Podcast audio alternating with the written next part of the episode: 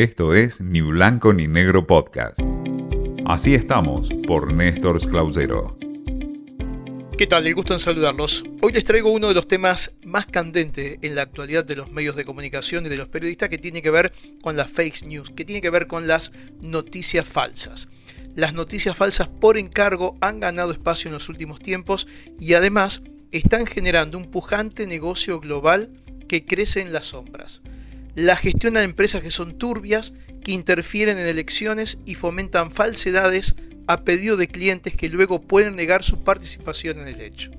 Hay ejemplos concretos. Por ejemplo, en Irak descubrieron una ola de posteos anti-norteamericanos que fue rastreada hasta una empresa de relaciones públicas que a su vez también enfrenta acusaciones de haber difundido noticias falsas sobre Israel. En República Centroafricana, dos operaciones distintas inundaron las redes sociales con el duelo de noticias falsas sobre Francia, pro y en contra de Francia, y también a favor y en contra de Rusia. Estos dos países se disputan en esa región del África influencia hegemónica en el país.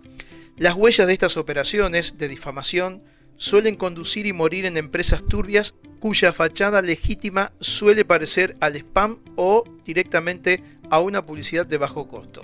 Aunque no siempre están funcionando estas campañas, la desinformación por encargo se está volviendo cada vez más sofisticada, ya que sus cultores aprenden en base a ensayo y error, y los expertos dicen que es cada vez más común en todo el mundo y que ya superan las operaciones que hacen directamente los gobiernos a través de sus aparatos de inteligencia.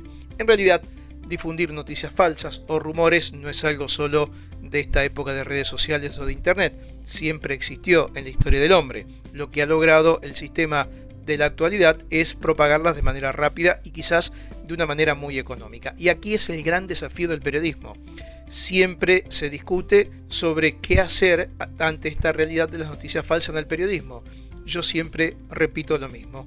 Para que las noticias falsas no tengan problemas con el periodismo, el periodismo debe hacer las cosas como corresponde un buen periodista, un buen medio de comunicación, debe chequear la información, debe ir a las fuentes, hablar con los actores y desde allí dar su noticia o dar su veredicto en torno al hecho que está en disputa. Si solo tenemos la información que nos llega, y como en este caso, a través de redes sociales, podemos quedarnos con esa información que quizás de manera anónima aparece en muchas redes, pero que no debe estar en boca de ningún medio de comunicación con prestigio y no en boca de sus periodistas, que es la principal fuente de prestigio que tienen los medios de comunicación.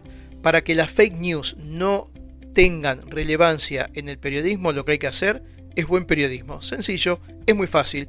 Ante las noticias falsas, el buen periodismo es el mejor antibiótico, es la mejor vacuna, es la mejor dosis que podemos tener en este tiempo. Aunque estamos viendo que son de magnitud, con mucho dinero de por medio, en distintas regiones del mundo y manejado a remoto. Simplemente hay que estar alerta. Esto fue Ni Blanco ni Negro Podcast.